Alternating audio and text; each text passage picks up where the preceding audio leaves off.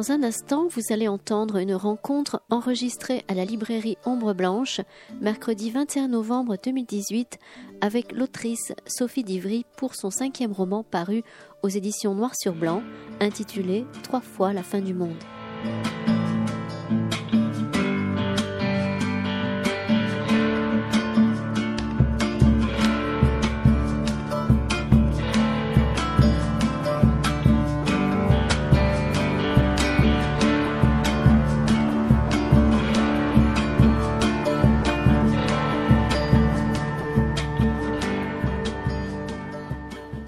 Bonsoir à toutes et à tous et donc euh, merci pour votre patience. Nous allons commencer cette rencontre donc avec Sophie euh, Divry qui vient donc de publier trois fois La fin du monde aux éditions donc Noir sur Blanc collection Notabilia. C'est bien cela parce que je sais pas c'est édition Notabilia, collection Donc, collection Notabilia. c'est bien ça, voilà. collection Notabilia, édition Noir sur Blanc. Alors ce n'est pas votre premier roman, il y avait eu un, un premier roman qui s'appelait La Côte 400, c'était aux Allusifs en 2010 qui avait été traduit en, en plusieurs langues. Euh, Chez donc dans cette collection Notabilia, vous avez publié ensuite Journal d'un recommencement, c'était en, en 2013.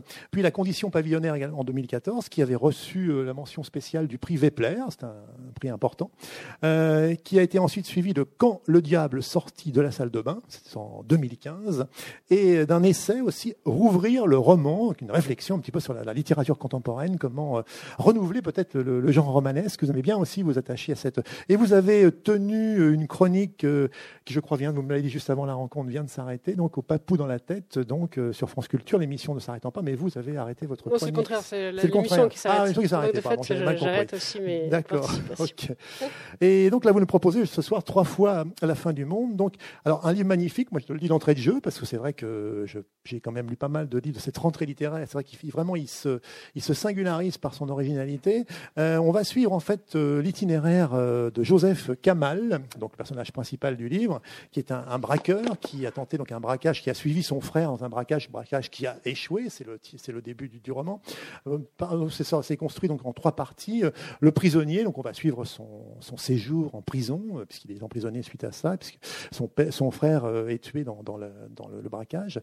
Euh, et ensuite, il, il y a un passage, mais très court, hein, on passe assez rapidement sur une catastrophe euh, nucléaire qui touche, euh, qui touche la France. Et il se retrouve dans une troisième partie, euh, seul, euh, solitaire, on va dire, euh, dans la nature. On peut penser que c'est le sud de la France, c'est le Causse, parce qu'il y a des mentions. C'est dans que vous avez, résidé. Alors, ça pourrait être une première question. Euh, on va rentrer comme ça progressivement dans le livre. Vous avez résidé donc dans la résidence d'écriture de Pure Fiction, hein, euh, que dirige, dont Isabelle Deséquel est la responsable. Et, et- et donc le livre a été euh, en partie, enfin, en tout cas cette partie-là, est-ce qu'elle a été écrite sur place? Parce que c'est vrai qu'il y a une, des magnifiques passages euh, très poétiques sur euh, cette nature du Lot, des Causses. Première question, voilà, ça nous permettra peut-être de, de rentrer dans le roman. Sophie Livry. Bon, ben, bonsoir à, à chacune et à chacun déjà. Merci d'être venu.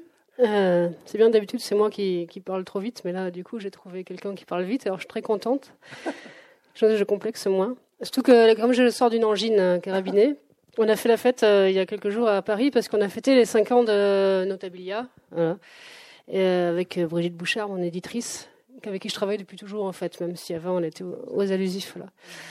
Puis je suis rentrée de Paris avec plein de virus, comme toujours. Et donc là, je m'en remets à peine, ce qui fait que moi, ce soir, je vais parler plus lentement que, que d'habitude. Et donc du coup, oui, je pense que d'une certaine manière, même si les thèmes de la solitude, enfin la solitude et la société, c'est-à-dire comment faire tout seul, comment faire avec les autres, c'est les choses en fait qui travaillent tous mes bouquins. Enfin, je me suis rendu compte après coup parce que c'est pas. un- Euh, je pense que le fait d'avoir été en résidence à De Pure Fiction, qui est donc euh, une petite résidence d'écrivains euh, dans le Lot, a quand même m'a quand même aidé à, à, écrire ce livre, qui est donc à la base la volonté de faire une Robinsonade, ce qui n'était pas gagné parce que je ne vis pas euh, dans la nature du tout. Je vis en centre-ville de Lyon depuis 20 ans.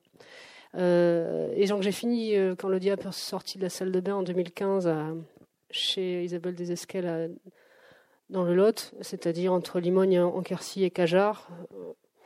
Voilà, il n'y a plus que des murets, des chênes verts, il n'y a, plus- rien du tout. Et il y a une très belle résidence d'écriture. Et j'ai eu l'idée du livre, c'est vrai, là-bas. J'ai commencé un petit peu à le travailler, à lire notamment les trois livres qui m'ont beaucoup influencé sur euh, celui-là.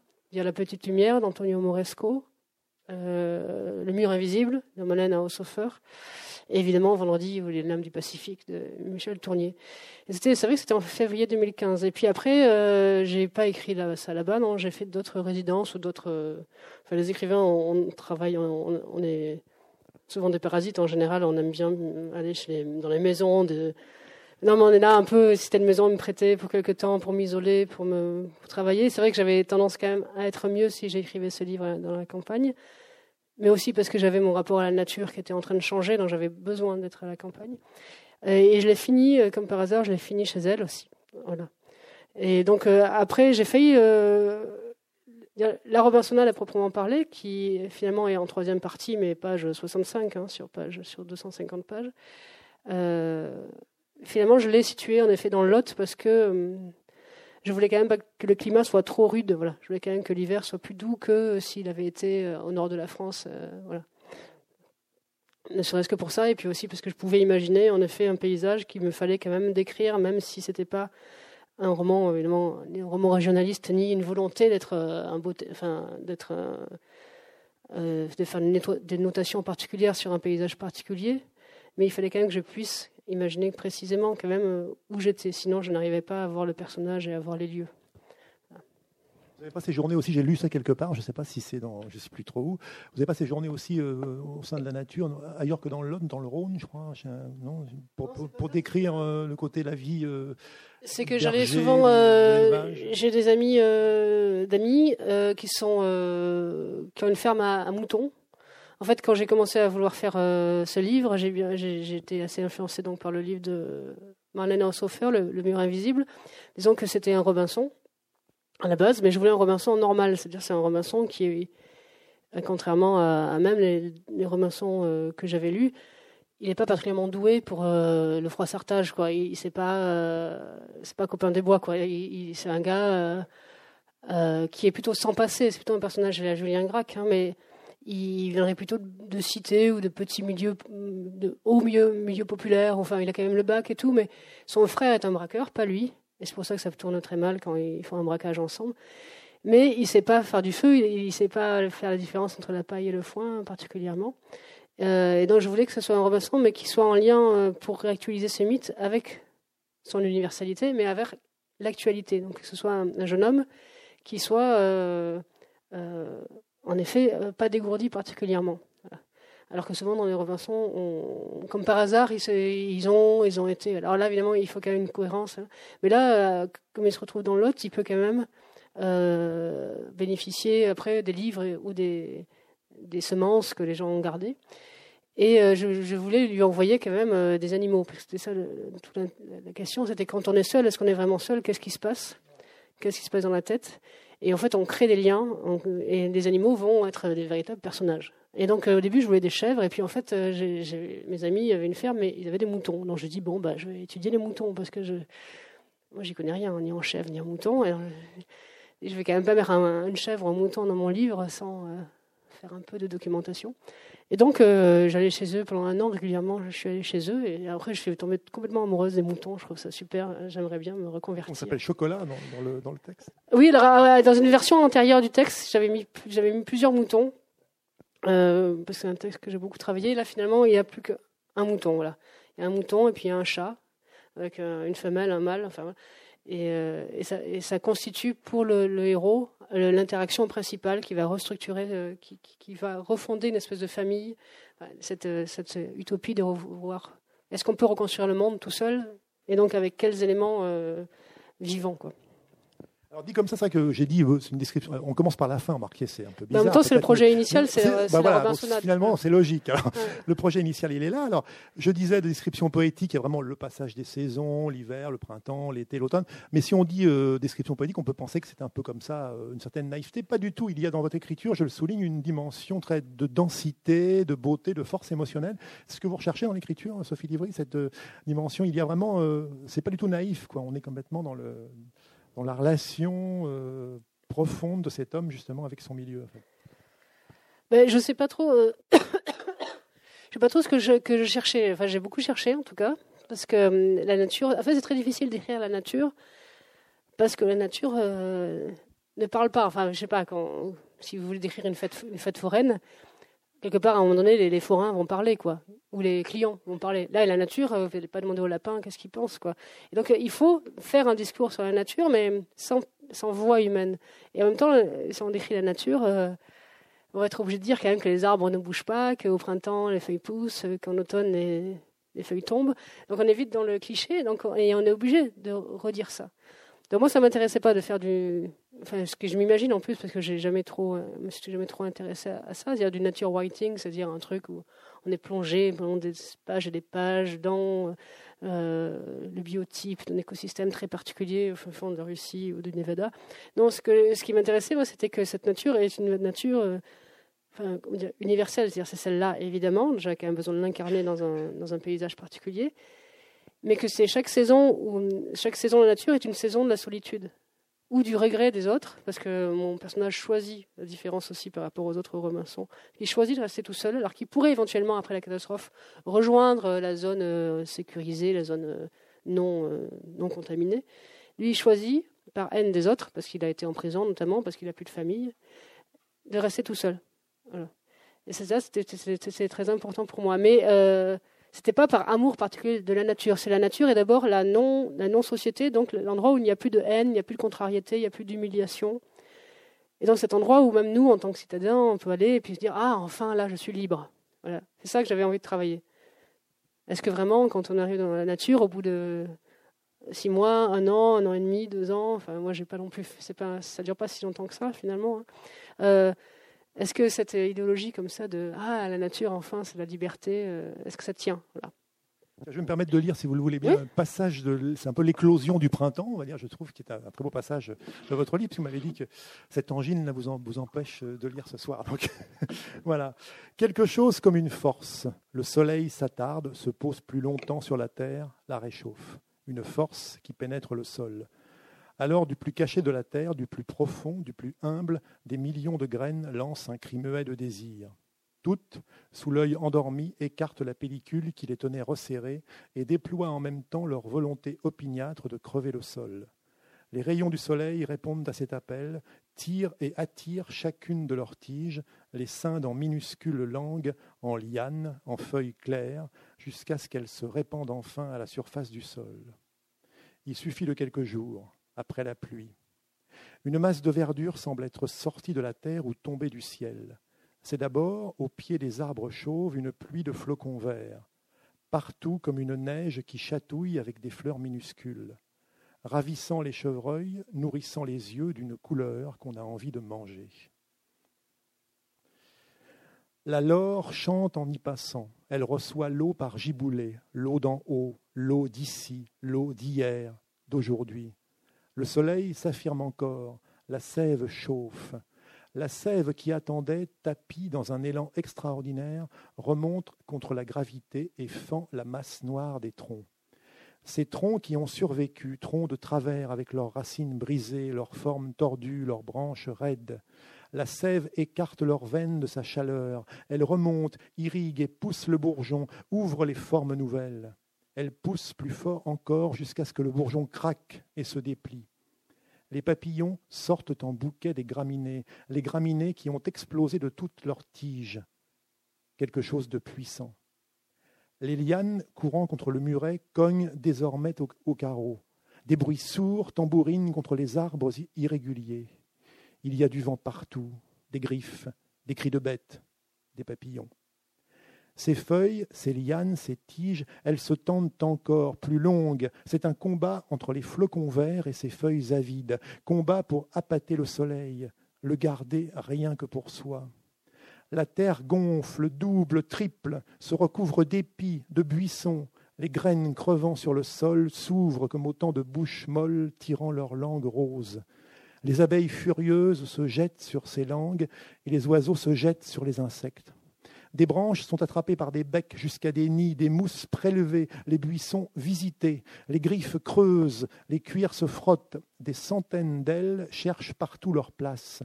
Dès les premiers rayons, les oiseaux chantent, mélodient, haranguent, pour aimer, pour nicher, puisque c'est l'heure, l'heure de s'aimer.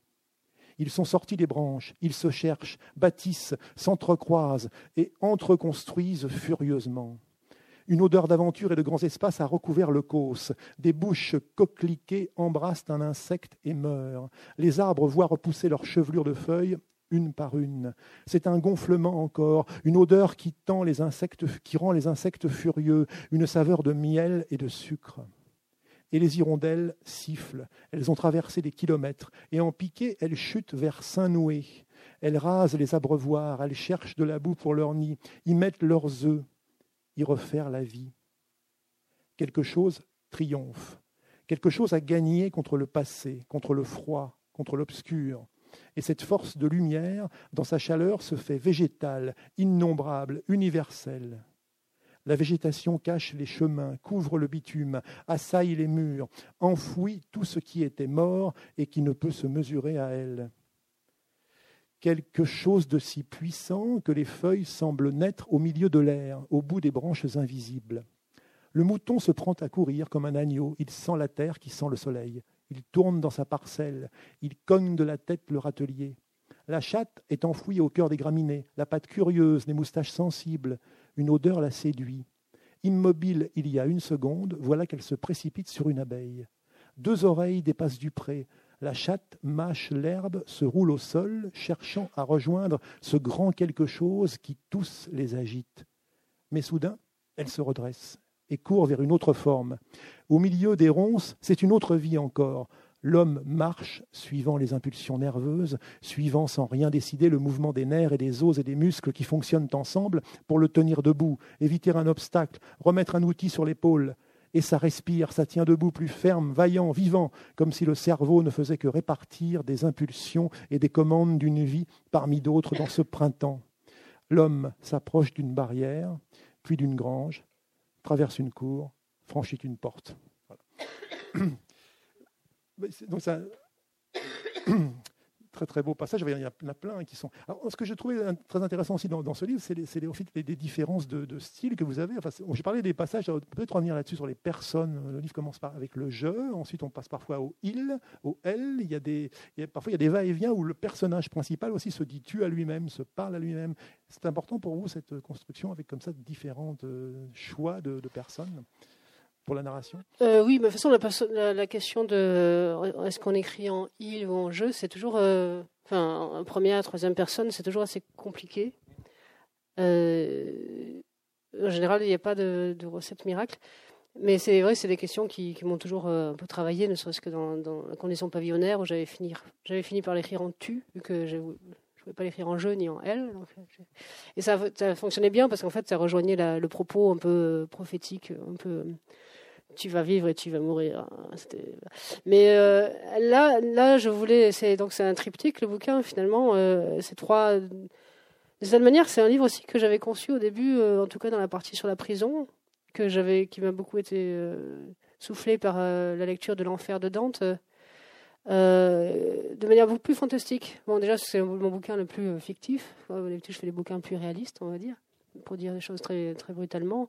Euh, et la partie sur la prison, au début, il y avait des surveillants qui avaient des têtes de chiens, c'était euh, cafards qui étaient télécommandés par l'administration pénitentiaire, enfin des choses qui étaient une métaphore euh, de la détention aussi, mais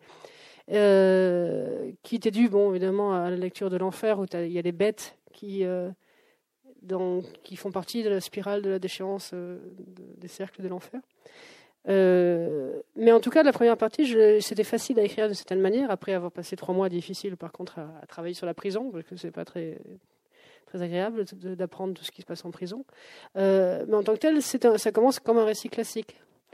Euh, donc ça commence par ils ont tué mon frère, c'est la première phrase du livre, et on est avec le personnage, il écrit en jeu, en récit classique, on ne sait pas pourquoi le récit est généré il écrit en même temps qu'il le vit. Enfin, voilà, c'est un récit à la focalisation interne à peu près, avec une langue qui est légèrement supérieure à celle qu'il devrait avoir si c'était réaliste.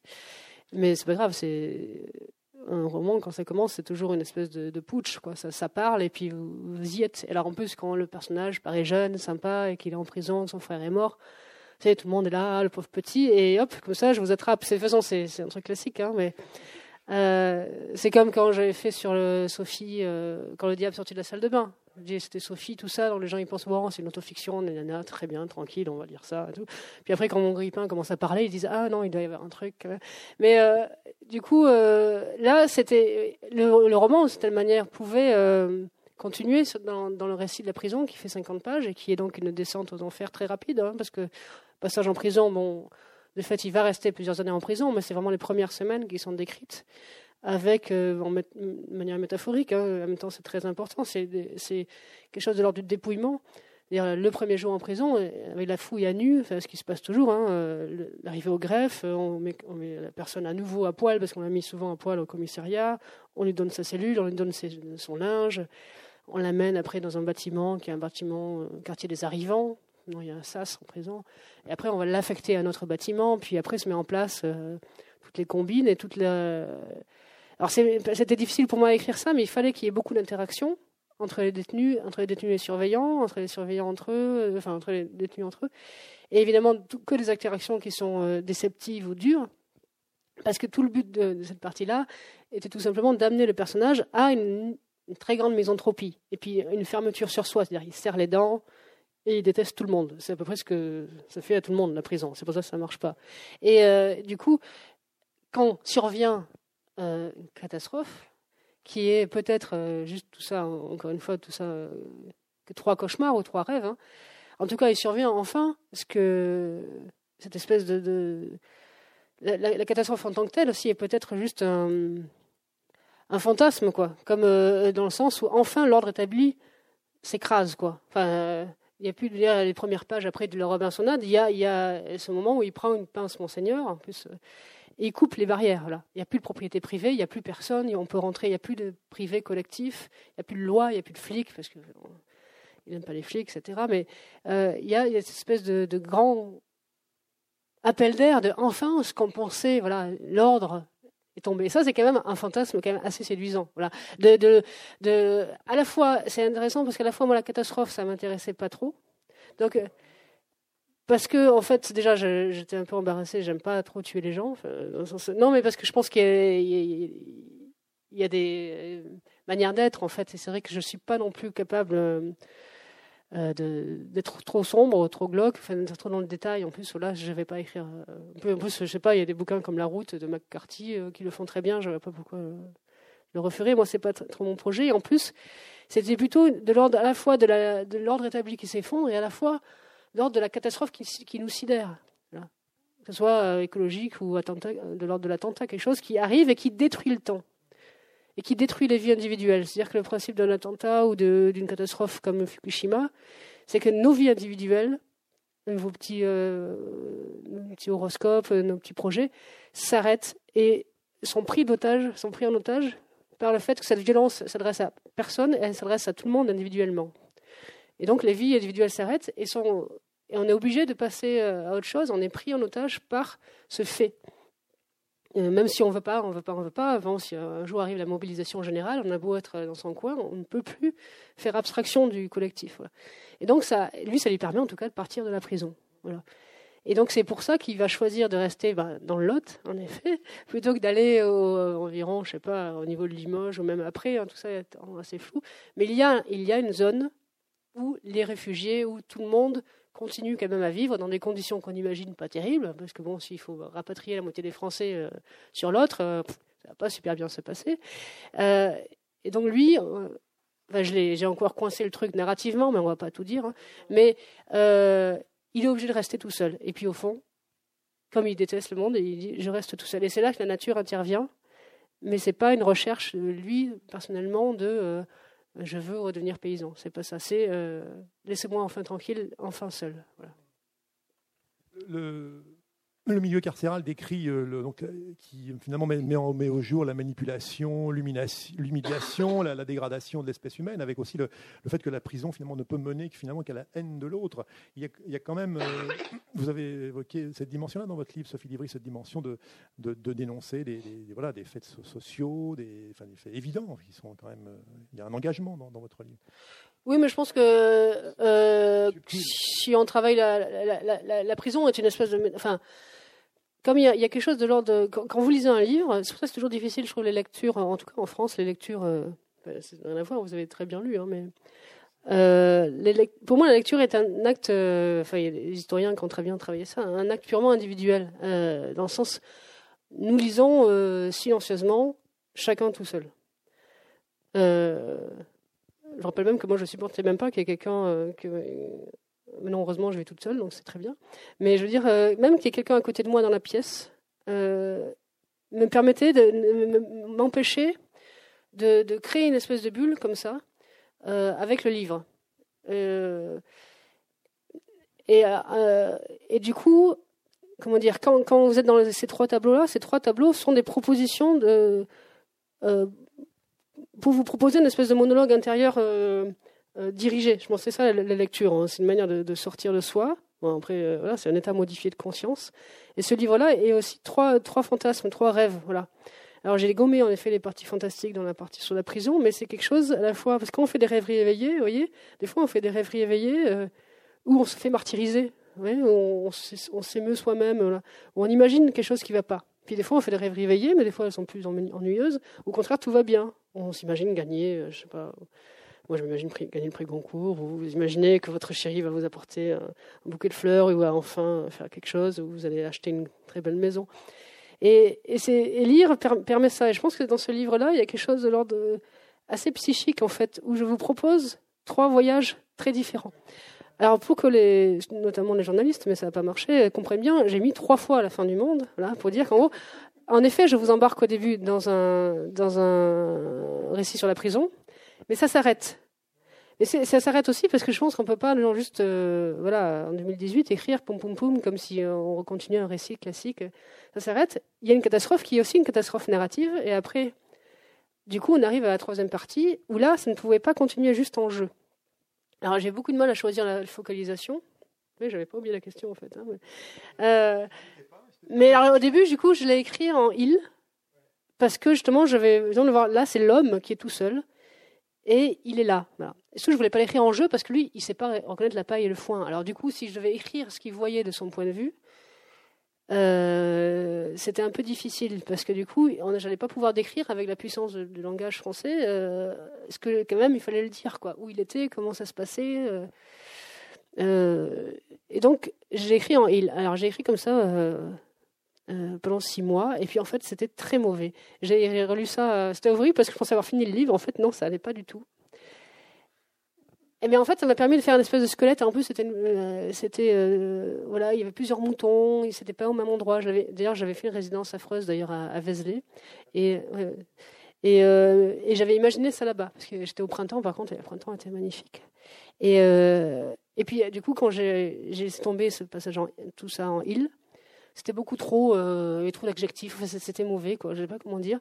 Et, euh, donc j'ai tout recommencé, et, là j'ai trouvé cette alternance entre lui, mais lui vraiment dans le monologue intérieur, qui est quand même la plus grande arnaque littéraire, le monologue intérieur, parce que si on va vous parler de ce que, comment ça parle à l'intérieur, mais du coup c'est pour ça qu'il y a cette tu, mais c'est pas, pas du tout les tu, c'est-à-dire quand des fois, quand on est chez soi, on dit euh, bon, qu'est-ce que, qu'est-ce que, ah, putain, mais qu'est-ce que t'as fait là, Sophie? C'est des conneries. On, juste, on, se dit en jeu. Enfin, c'est, pas du jeu, c'est du, jeu, voilà. Et ça, je l'ai piqué à Hubert Selby, qui est extraordinaire pour les passages du jeu au il. Euh, donc, moi, j'ai fait un monologue intérieur pour lui, pour permettre de rester avec lui, parce que je vous avais attrapé au, début avec le pauvre petit Joseph euh, martyrisé. Donc, du coup, si après je passais en il, on perdait cette chaleur qu'on avait avec lui et, c'était trop, c'était dommage quoi. Et par contre, il y a des passages à la troisième personne, des passages comme vous avez euh, tout simplement lu, qui sont la manière dont s'écrit les saisons, euh, les animaux. Et, au bout d'un moment, évidemment, cette voix un peu supérieure, qui est alors là, que la voix, la nature, l'auteur, aucun problème, hein, il faut y aller, euh, finit par, par, écraser évidemment le personnage. En tout cas, euh, le monologue a tendance, au fond, après, à disparaître parce que la question, c'est est-ce que la psyché euh, personnelle peut est-ce qu'elle peut se communier entièrement à la nature, qui est le fantasme absolu, dans lequel je suis allé jusqu'au bout? Enfin, j'essaie de, Ce fantasme qu'on a quand, quand on est au printemps ou à l'automne, on trouve ça extraordinaire. On voudrait, voyez, s'épandre, rentrer dans la nature. Et puis, on, ne peut pas. Enfin, moi, j'ai pas réussi. Je pense qu'on on a, on est, pris dans des molécules qui nous empêchent. Voilà. Mais, mais c'est il y a cette volonté de communion et puis il y a, il cet affreux verdict que l'homme reste un homme. Voilà. Mais tout en écrivant dans, les deux, focalisations, écrivant dans une densité. Moi, en effet, je, préfère euh, justement. Je pense que quelque part là, euh, j'ai réécrit après pendant trois mois, euh, finalement, cette, version-là de la Robinsonade, la partie 3, de manière plus courte. Et je pense qu'elle porte englouti en elle toutes les phrases que j'ai supprimées, toute la première, toute la première version, qui était plus structurée narrativement, et que le fait que ce soit englouti vous permet peut-être qu'il y a, a peut-être une espèce de rémanence de tout ce travail-là. Je pense qui finalement après j'ai plus qu'à euh, qu'à garder que l'iceberg au-dessus. Et comme moi je comprenais très bien ce que je faisais au fond, tout ce qui est englouti comme scène est quand même contenu dans ce que j'ai écrit après. C'est pour ça que ce qui me fonctionne en tout cas, c'est que, alors que dans la première partie, c'est, le rythme est très haletant, c'est facile à lire, dans le sens où passe, chaque jour, voire chaque heure, il se passe quelque chose en prison qui est encore plus un engrenage. Après, à chaque page de la partie dans la nature, on a l'impression qu'à chaque page, c'est des, des semaines. Et même dans le rythme de lecture, il faut, ça se lit plus doucement. Voilà. Et donc, c'est trois, c'est pour ça que je dis que c'est trois euh, états de conscience modifiés. Quoi. Vous me permettez de lire un passage peut-être de, de, l'univers carcéral, justement pour donner un peu une idée justement de la diversité du, texte. Euh, il y a donc, le, donc Joseph euh, Kamal donc rentre au bâtiment B4, qui est le bâtiment le, pire. On va, va pas dire pourquoi, parce qu'il faut que les lecteurs l'écho, mais qui est vraiment le pire de la, de la prison. C'est ainsi que j'entre au B4. Nous arrivons par la coursive supérieure. Le bâtiment étant construit sur le même modèle que le B2. Il flotte ici une odeur également infecte, mais d'une autre nature. Une odeur de renfermé faite de la sueur de centaines d'hommes mal lavés, de fumée froide et de mauvais tabac. Le vacarme est assourdissant. Insultes, appels et ordres résonnent dans les coursives en toutes langues et en toutes intonations. Protestations pathétiques et hurlements de rage, bruit de pas et de serrure, mains avides tambourinant les portes, fracas du chariot apportant la soupe à tous ces privés de lumière, le vacarme s'amplifiant à chaque cellule ouverte pour servir leur pas. Cliquetis les dizaines de gamelles se cognant entre elles pour la pitance, protestation du gamelleur essayant de les remplir tandis que les gardes frappent dans la masse, injures des prisonniers envers les matons insultant leur grade, l'engeance de leur mère, insultes des matons criant en retour sale bâtard fainéant, merdeur pourriture, bruit d'écho du fond de la coursive alors que mes yeux y cherchent une issue et où je vois un détenu en frapper un autre. Le bâtiment B4 est sous l'autorité des gardiens bleus. À l'inverse des jaunes, les bleus sont grossiers, pressés, insultants, violents et pour notre grand malheur capricieux. Ce sont des hommes au physique d'abrutis. Il n'y a pas à dire autre chose. Ventre en avant, course sur pattes, le teint coupe rosé, le tutoiement systématique.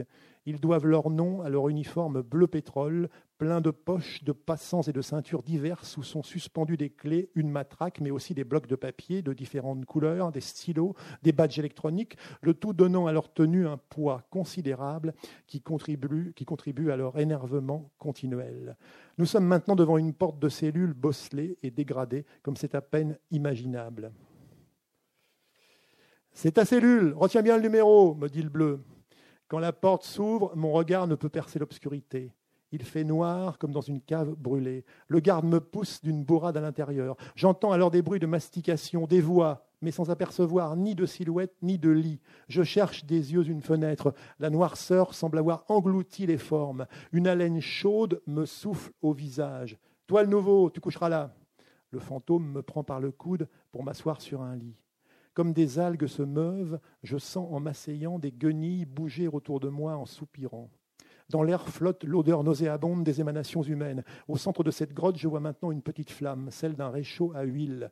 Des visages s'en éloignent et s'en rapprochent, comme des spectres apparaissent et disparaissent. Ils ressemblent à des cadavres vivants. Je cherche un Kleenex dans mon pactage pour essuyer ma joue en feu, mais à chaque geste que j'esquisse, je rencontre une main, un pied ou un montant du lit. Bouge pas comme ça, une main m'a donné une gamelle, une purée tiède, immonde. Je ne peux pas avaler plus de deux bouchées. Je la propose à mon voisin. Désolé, on n'a pas de caviar, mon gars, me répond le spectre en finissant mon assiette. La phrase a résonné fort dans la cellule et un rire méchant comme une toux collective s'ensuit. Une angoisse affreuse me saisit tout le corps. La porte est encore ouverte à cause du service. Je retourne sur la coursive d'un bond. Avec une voix que je ne me connaissais pas, je supplie le garde. S'il vous plaît, ramenez-moi au B2, je suis primaire, j'ai pas mérité ça, je savais pas. Le bleu a levé tout de suite sa matraque. Mais quand il voit que je ne suis qu'un petit chat perdu, il me repousse en disant Ça, fallait y penser avant, mon pote. Voilà. Là, on le fait un peu à l'envers, du coup. Euh, parce que du coup, euh, c'est justement ce genre de scène qui, qui fait après, euh, après la, justement le dégagement d'espace et de, de, calme que représente paradoxalement la catastrophe qui a pourtant tué la moitié de la France. Voilà. Mais en fait, dans le tournier, par exemple, dans le tournier de Defaux, qui est, qui est, qui est à la fois très intéressant et puis pas du tout intéressant parce que c'est une espèce de, métaphore du capitalisme où un homme arrive à structurer la nature de manière très raisonnée, il, exploite tout. Non, mais c'est vraiment. Et à la fin, il exploite bah, l'autre, euh, le, sauvage, euh, l'être humain. Mais tout est régimenté. Non alors que moi, mon discours est plutôt le contraire d'une certaine manière. Euh, mais même dans, dans tous les, Robinson, il y a toujours l'avant, avant l'île déserte, avant le naufrage. Et c'est très long, hein, dans Dofou, il y a 150 pages, parce que c'est des bouquins très anciens. Où et là, c'est l'avant, justement. Et il faut faire cet avant-là euh, pour qu'on comprenne d'où ça vient. Mais après, évidemment, chez Tournier, par exemple, la, fin de, de, Robinson, c'est de, son Robinson, c'est vraiment Esperanza, l'île, est un espèce de paradis où s'arrête le temps, où, tout est réconcilié. Alors que moi, je voulais travailler quelque chose de plus paradoxal, c'est plutôt euh, si c'est infernal de vivre avec les autres, enfin, pas toujours aussi infernal qu'en prison, mais en général, si c'est contrariant de, vivre avec les autres, c'est aussi impossible de vivre tout seul. Voilà. C'est ce paradoxe-là que je voulais travailler, mais je pense que dire que je le travaille aussi dans mes autres livres. Mais là, c'est plus frontalement métaphorisé. Donc c'était une espèce de métaphore de, ce paradoxe-là. Comment on fait avec les autres est-ce que tout seul, est-ce que la liberté, c'est tout seul? Mais c'est pour ça que moi, j'ai un livre qui m'a donné beaucoup de mal, parce que j'avais la sensation, en effet, d'aller vers un truc pratiquement un peu philosophique. Alors que c'est un bouquin super... Euh, en plus, moi, j'ai horreur que les gens s'ennuient, donc euh, c'est assez, assez, narratif, donc assez tenu, voilà. mais en même temps, ça, pose vraiment comme le roman peut le faire, c'est-à-dire mettre une métaphore d'un problème existentiel. Euh, cette question-là, cette question de oui, alors comment fait-on Si on peut pas avec les autres si on peut pas tout seul. Mais moi, je, j'apporte pas de réponse. Mais en tout cas, c'est pas la, réponse que la, la, métaphore générale du roman ne va pas dans le sens de Tournier où à la fin, euh, voilà, le Robinson est une espèce d'extase euh, avec le soleil où tout est, tout est accompli. Voilà. Mais c'est un rapport à la nature un peu plus euh, qui est lié aussi à un rapport, euh, je pense, euh, de l'époque. C'est à la fois moi trois rapports à l'autre et un rapport à la nature qui est plus angoissé, quoi. Donc, aujourd'hui, on ne sait pas trop si la nature est vraiment si apaisante que ça, quoi. On a toujours un peu peur que. Questions liées aussi à ce qui est réchauffement climatique. Ça. Oui, oui on ne sait pas trop si la nature va nous tolérer, tolérer encore longtemps. Enfin, dans le sens, on ne se sent pas euh, forcément euh, à cause de nous, hein, évidemment, mais de certaines mesures, c'est pas la. Euh, et puis, oui, donc c'est pas le fantasme de la cabane au fond des bois et tout ira très bien, voilà. Mais, pas du tout, parce que c'est en même temps à la fois une période pour donc votre héros Joseph, cette période dans la nature de reconstruction, en quelque sorte aussi quand même. Absolument, oui. C'est, quelque part, c'est une, c'est une reconstruction d'un homme. Enfin, c'est... tout à fait. Ah, c'est ça, enfin, c'est vrai que les saisons en tant que telles, la, nuit, il y avait une grande place de la nuit, et cet homme qui est plein de haine et qui est plein de deuil aussi, va se reconstruire tout seul.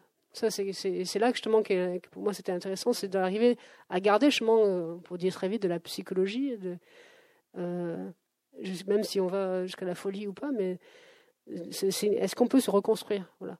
Donc il y a quelque chose de l'ordre de la rédemption. On ne se refait pas, mais il y a, ce côté-là. Euh, mais, mais avec une transcendance qui serait une transcendance dans l'ordre de, de, la solution. Et, enfin, est-ce que la prison est celle qu'on croit enfin, Est-ce qu'il n'y a pas de prison partout Et est-ce que le collectif, justement, est ce qui exclut ou est-ce qui inclut Mais tout en étant. Euh, toute la, grande difficulté, c'est d'arriver, euh, d'ailleurs, même quand on écrit, hein, à, suivre ses intuitions euh, poétiques, je veux dire, sans faire de discours. Sans donner. Voilà, nous, je pense qu'on est là pour apporter des questions, pas pour apporter des réponses. C'est aussi, moi je l'ai lu comme ça, cette période où il est dans la nature, c'est aussi euh, jusqu'à temps qu'il arrive, autant que faire se peut, à, ne pas trop évoquer son passé, sa mémoire, ses souvenirs. Mais quand on est un être humain, a priori, euh, à un moment donné, les souvenirs euh, sont là, ils reviennent. Et à partir du moment où les souvenirs reviennent, c'est là où finalement il peut à nouveau reflancher. Enfin, il est, à un moment donné, on a l'impression qu'en effet, il est dans un univers totalement apaisé, ça va beaucoup mieux. Et finalement, on est toujours dans une sorte de, vous l'avez très bien dit, Sophie Livray, une fragilité, un équilibre un peu instable, sur une sorte de, ligne de crête en quelque sorte. Euh, oui, parce que c'est vrai que je le, le laisse pas très longtemps dans une espèce d'endroit où là, ça, il a son chat, son mouton, et finalement, il y a un équilibre, hein, quelques mois, quelques saisons, et puis il travaille, ça lui fait du bien, il a son rythme. Euh, mais ça, c'est une question aussi. C'est quand vous avez un bouquin avec un seul personnage, c'est assez difficile quand même de rythmiquement, quoi. Euh, il faut, faut pas que, il faut qu'il se passe toujours quelque chose. Donc c'est toujours la question de construire un équilibre, de déconstruire l'équilibre, de retrouver un équilibre. C'est ça qui donne la, dynamique au, texte. Et c'est vrai que d'une certaine manière, j'aurais pu dire, bon, deux années passèrent, etc. Mais je trouve ça super lourd, quoi. Donc finalement, j'ai fait par, euh, par, par une sensation de. Chaque saison apporte un état psychique différent et fait un travail sur la, sur la solitude. habilement, je trouve aussi, euh, enfin, poser comme ça aussi des allusions très brèves, mais qui finalement éclairent beaucoup le personnage sur son passé, ce qui lui est arrivé. On ne va pas raconter, bien sûr, mais dans sa jeunesse, un épisode, euh, par exemple, qui joue au foot, je crois. Enfin bon, et ça donne. Et puis, à un moment donné, quand ses souvenirs remontent à la surface, il y a vraiment un moment donné où il se sent mal. Enfin, il y a des. ça, c'était volontaire au départ ou ça s'est arrivé un petit peu au fur et à mesure des. Non, non, c'était volontaire. Euh, c'est une scène que j'ai piquée. À... Enfin, c'est une scène que j'ai tout piqué à tout le monde, hein, mais. Euh, il faut arrêter de penser. Non, mais c'est une question de. À rebours de Huysmans, c'est comme ça, à un moment donné, une espèce de, période de dépression où, en effet, tout, tout se mêle, quoi. Tous les. c'est très, très, Mais. Et donc là, c'est la dépression de l'hiver, voilà. Euh, mais qui est, qui est une espèce de. Comment je vous dis, de moment aussi, de conscience, quoi. Euh, dépression hivernale où on est euh, forcément à l'intérieur et, du coup, quand on n'a plus personne à qui parler, ça peut être le moment justement d'un affaiblissement moral. C'est pour lui une façon de. Il le dit à un moment, il se fait son propre calendrier en fait. Il, a il est complètement libre. Il est libre aussi des dates. Enfin, il peut ça, il peut. c'est vraiment la liberté. Euh, ça, c'est ce côté romanceur. Moi, j'ai pas trop poussé là-dedans, mais au bout d'un moment, en effet, personne ne l'empêche de compter les jours comme on compte les jours, de, faire les fêtes et les rites comme nous. Euh. C'est là que justement, ça devient. Euh, on peut même compter le temps différemment. On peut tout, on peut tout refaire. Mais du coup, qu'est-ce que ça veut dire voilà. De même qu'il n'y a plus d'électricité, il n'y a plus d'eau courante parce que les autorités ont coupé pour évidemment évacuer tout. Mais euh, ils retrouvent de la musique et les cassettes pour qu'il y ait quand même une, pour que le silence soit brisé, sinon c'est trop insupportable. Et il cherche régulièrement à capter la radio. Il va régulièrement à des endroits un peu en hauteur, mais il peut plus parce qu'il a un mouton, donc il, il doit rentrer euh, s'occuper de son mouton chaque fois. Mais à écouter les autres, voilà. Il faut qu'il il fallait qu'il reste les autres quelque part. Voilà pas forcément l'enfer. Hein, ça peut être bah, toute, la question, c'est, toute la question du, du livre. La question est là. Euh, voilà. enfin, c'est vrai on va peut-être, oui, vous passer la parole, peut-être des, des questions, des, des remarques, des, des, réflexions pour Sophie Libri. Donc, euh, un livre très original, très, vraiment magnifique, je le redis. Oui, bon, bon, bien, c'est peut-être. ah oui, non, mais il y a plein d'incohérences. Euh... Bon, euh, vous avez dit que c'était une catastrophe nucléaire, alors on peut le dire. Non, mais ça n'a pas une grande importance, finalement. Non, non, mais si, c'est ce que c'était. Mais il ne devrait pas y avoir de survivants, il devrait mourir. Euh, euh, j'ai fait mourir les gros animaux et pas les petits, voilà, choses comme ça. Mais là, euh, non, c'est de même que la catastrophe en deux pages de l'expédie, parce que j'ai fait appel en fait à ce que le lecteur sait des films et des livres apocalyptiques pour qu'il complète et pour arriver au propos que moi m'intéresse de développer. Et ensuite, là, on, on, fait appel à ce qu'on appelle la suspension of belief, c'est-à-dire que la, suspension de la crédibilité. Il y a plein de choses incohérentes dans, des romans. Euh, bon, chez Jules Verne, c'est une caricature, mais en général. Mais euh, le lecteur, euh, il croit quand même, considère que c'est pas grave, et, on lui fait avaler des trucs où il gobe parce que l'important c'est pas ça. Et ça, ça a été théorisé en quelque sorte. Où on, on peut le faire le pari que c'est pas cohérent, alors que si on commence à, tout découper, ça, ne va pas. Et c'est valable pour tous les romans. Donc là, il fallait quand même dire qu'il y a des rescapés, que pourquoi, vaguement, il y a, une explication. Mais euh, le cours du texte permet que, que ça passe. Euh, je ne vais pas vous divulgacher, comme on dit euh, en bon français. Mm. La moitié de l'Europe irradiée, hein, vous écrivez à un moment donné à propos de la catastrophe. Mm. La moitié de la France évacuée. Mm. Oui, c'est une espèce de chant, c'est pas seulement un chant biblique c'est plutôt le livre d'Isaïe, quoi, le côté, euh, voilà, euh, vous êtes punis, quoi. On ne sait pas pourquoi, mais quelque part, on s'y attendait. Il y, a aussi ça. Et, euh, et puis le côté fin du monde, puis le côté à, la fois. mais c'est que le, espèce de. Ça permet de, voilà, de, repartir, et en même temps, c'est à la fois terrifiant, mais comme tout. Comme un champ de ruines, quoi. C'est à la fois terrifiant, à la fois. il faut du bien, quoi. tout disparaît. Mais en effet, c'est complètement. C'est pour ça que c'est quelque part. Euh, euh, ce que permet la littérature, ça, c'est que ça vous embarque dans un truc. Voilà, imaginons si, et que cette catastrophe-là, en fait, permet cette aventure-là humaine, et vous la vivez avec, avec lui. Voilà, c'est ça. Surtout après la prison. le lecteur est bien. à Sophie Livry, trois fois la fin du monde, donc euh, chez Noir sur Blanc, euh, collection Notabilia, très très beau livre. Merci beaucoup Sophie, et merci à. Vous